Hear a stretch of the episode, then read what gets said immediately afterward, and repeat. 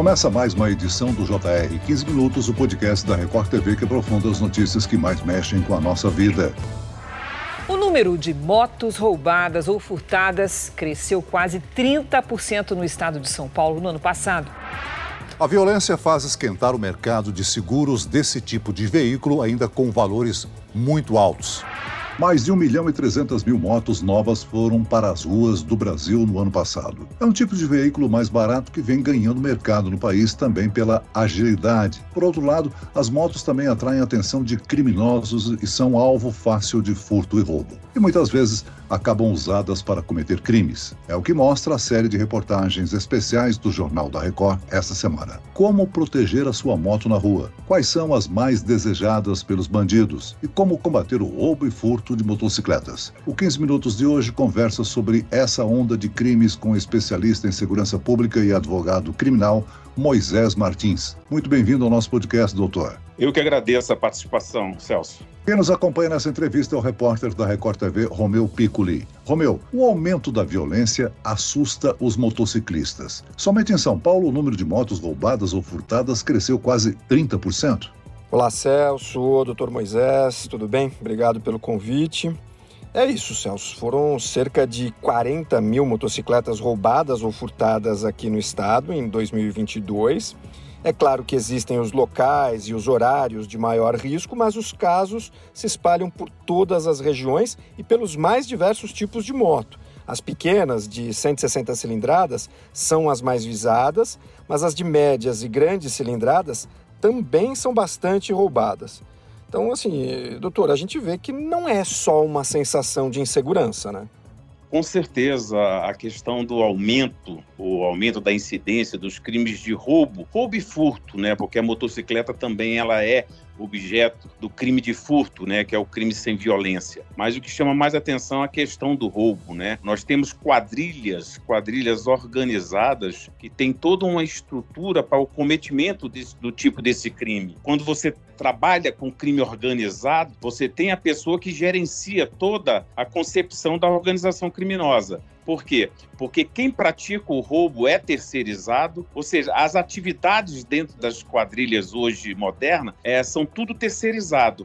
O indivíduo pratica o roubo, o indivíduo produz o papel que a gente chama, ou seja, que é o documento falsificado, a outro indivíduo que faz a remarcação de chassi e a pessoa que faz a venda por receptador. Então, a tendência é que esse tipo de crime vem a crescer. Por quê? Porque a motocicleta é um bem, quando a gente fala de veículo, de menor valor. Então, o indivíduo que pratica esse crime, ele conduz a sua conduta de forma reiterada. Ou seja, as motocicletas que são é, roubadas, principalmente no estado de São Paulo, ou aqui como a gente vê aqui na, em Brasília, elas são transportadas ou são levadas para essas regiões do interior, principalmente a região do Nordeste, porque hoje elas são utilizadas em fazendas. Ou seja, aquele vaqueiro que fazia o trabalho de condução do, do, do seu rebanho com o cavalo, hoje utiliza a motocicleta. E a motocicleta ela não sofre tanta fiscalização no interior como nas capitais. Agora, doutor Moisés, é de se imaginar que o perigo é só durante a noite, né? Uma abordagem no farol, até mesmo na saída da garagem. Mas existem relatos de assaltos à luz do dia. Não existe hora para os criminosos atacarem. Eles esperam apenas uma melhor oportunidade. Com certeza. O que se tem quando se fala em quadrilha é o tipo de motocicleta. O chefe da quadrilha, ele limita os modelos e potência de motocicleta. E os autores dos crimes, ou seja, os assaltantes, saem na cidade à procura, independente do horário, se de dia, se é de noite, se está de frente para o sistema de, de, de câmeras ou não. Ou seja, é um pouco da questão da impunidade e a falta de uma política direcionada, quando eu falo política de segurança pública, onde a polícia militar faz o papel principal porque a Polícia Militar, que na Constituição é a instituição que faz o policiamento ostensivo, ela que é responsável pela fiscalização. E hoje nós estamos cada vez mais é, observando decisões judiciais. Recentemente, nós tivemos uma decisão do STJ do qual a decisão vem impedir a abordagem, ou, ou seja, de pessoas suspeitas sem fundado motivo. Então, são medidas, são decisões judiciais que ainda vêm atrapalhar o trabalho das forças policiais no serviço preventivo. Agora, essa onda de crimes assusta os motociclistas que, em muitos casos, usam o veículo para o trabalho, né? Toda essa situação tem um impacto econômico. Com certeza. Primeiro, a questão do seguro da motocicleta. Hoje, você vai fazer um seguro, é quase que impossível você pagar em razão desse quantitativo de motocicletas que são roubadas e furtadas, então o valor do seguro fica ah, muito grande. Outra coisa, o proprietário de motocicleta tem que investir é em sistema de travamento, seja da roda, seja o sistema de ignição, bem como o sistema de geolocalização. Né? Ou seja, hoje tem vários mecanismos eletrônicos do qual você coloca na moto e após a subtração tem como você rastrear aquela moto acionando a polícia militar, tentando fazer prisão em flagrante, Celso. Doutor, além das motos roubadas serem usadas para outros crimes e para venda no mercado ilegal de peças, principalmente as grandes têm sido utilizadas pelos ladrões para eles ostentarem nos bailes funk e nas redes sociais. Por esse status, a gente percebeu que eles matam e morrem, literalmente. Como é que o senhor enxerga isso? Não, a gente pode ver o exemplo, muitas das vezes, aquela motociada de pessoas voltadas ao crime que expõe armas de fogo, não é? Isso acontece é, quase que constantemente no estado do Rio de Janeiro.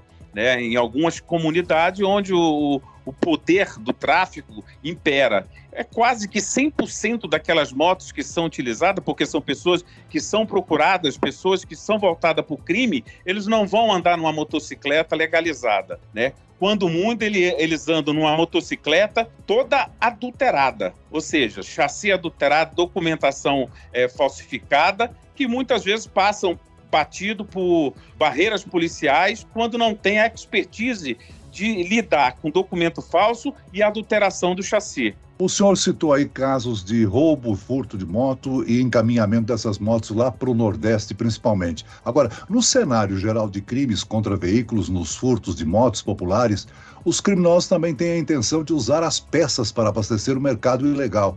O desmanche e a receptação de peças são crimes, né? Com certeza. A questão da venda da moto para desmanche, a concepção da, da, da, do recebimento é bem menor do que a moto que vai toda é, é, em perfeito estado para venda em, em, outro estado, em outra unidade da federação.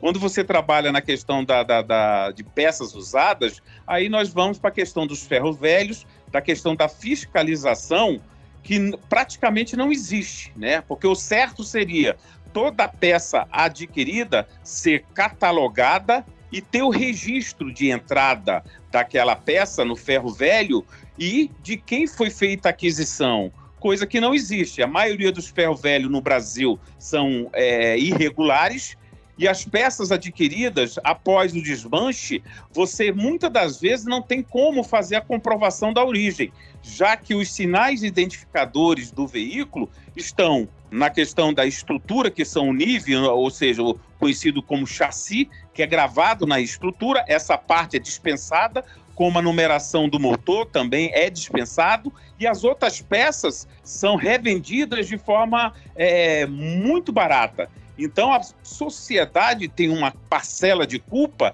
ao adquirir peças que, dentro do mercado, vale X, e quando você chega para adquirir em ferro velhos, essas peças são vendidas de forma muito barata. Ninguém desmancha uma moto toda perfeita, Celso. Uhum. Então você chega em locais do quais as peças não têm defeito nenhum.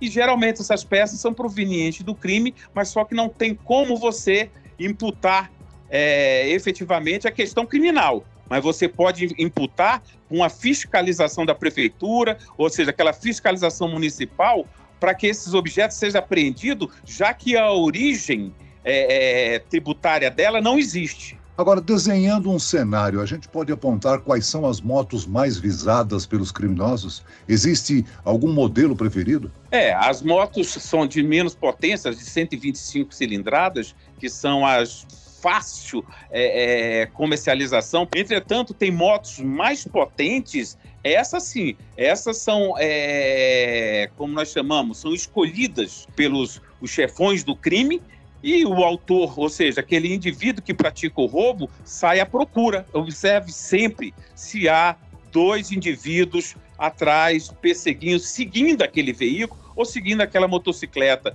né?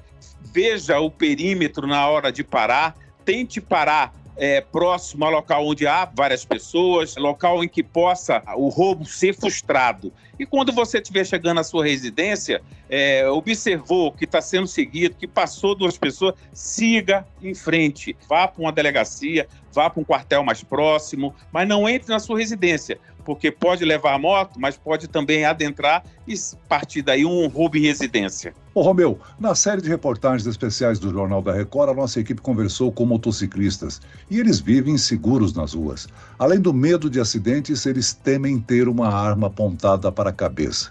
Pois é, pois é. Isso se você perguntar para qualquer motociclista aqui em São Paulo, você vai ter a mesma resposta. Todo mundo tem medo de perder a moto inclusive em muitos casos com violência. As motos pequenas têm menos violência nos casos, geralmente porque elas são mais furtadas do que roubadas.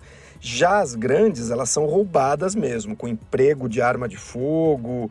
Então é uma situação bem complicada. Sempre, no caso do roubo, a violência é bem grande. Que era um sonho de criança, né? Sempre ter uma moto, né? Esse dia só traz felicidade para mim. Você juntou quanto tempo? Acho que foi uns seis meses para poder dar entrada, né? Até desacredita, né? Você fala, nossa, deixei a moto aqui, será que eu deixei mesmo? Agora, doutor, o nosso foco nesse trabalho foi mostrar a situação dos roubos de moto. Mas isso não é uma realidade apenas dos motociclistas. O que a gente vê é não só a questão da legislação, quanto também das decisões judiciais dentro do garantismo, né, que a gente chama. Então o indivíduo sabe que se for pego, muitas das vezes, dependendo da situação, ele cumpre ali um ou dois anos de, de reclusão e logo vem os benefícios, não volta no saidão ou não volta quando ele vai para o sistema semiaberto e assim continua a questão do aumento da, da, criminalidade. Se aquele crime ele for preso, ele vai ter uma pena condizente e ele vai ter que cumprir a pena toda. Hoje no país nós temos essa situação de que o indivíduo é condenado, mas ele não cumpre a pena efetiva.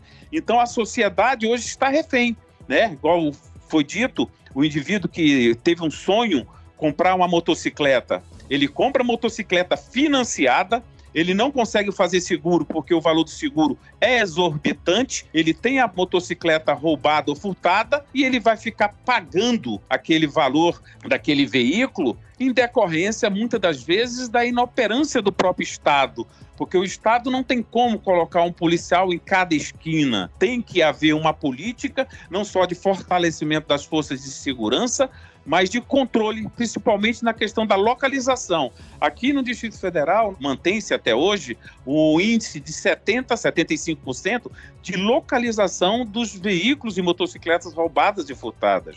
É um número muito bom diante do que nós observamos quando se fala de Brasil.